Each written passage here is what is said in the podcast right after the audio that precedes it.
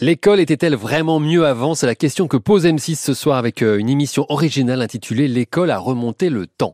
Le principe est simple, 15 vrais collégiens, 3 professeurs et un directeur d'établissement vont revivre l'école telle qu'elle était en 1880, en 1930, en 1950 et en 1980.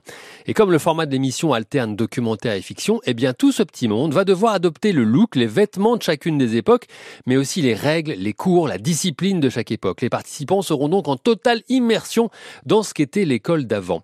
Et pour nous expliquer, nous raconter cette expérience, c'est Laurent Dutch qui a été appelé en renfort, un Laurent Dutch à qui j'ai posé la grande question que pose l'émission de M6.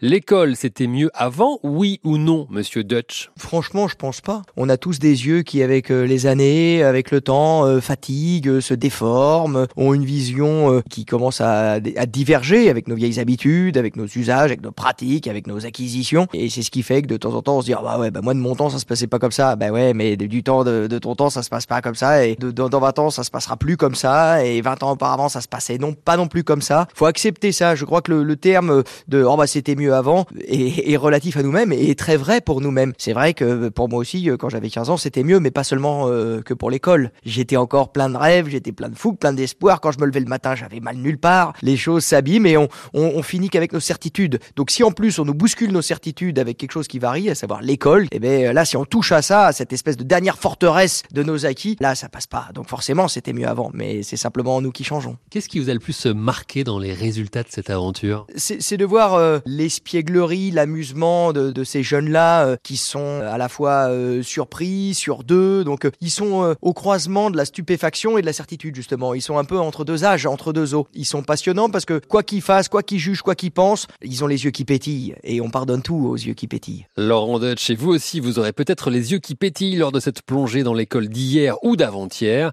même si le sujet n'est pas totalement inédit à la télévision. Hein, M6 s'en était déjà approché en faisant le pensionnat de Chavagne.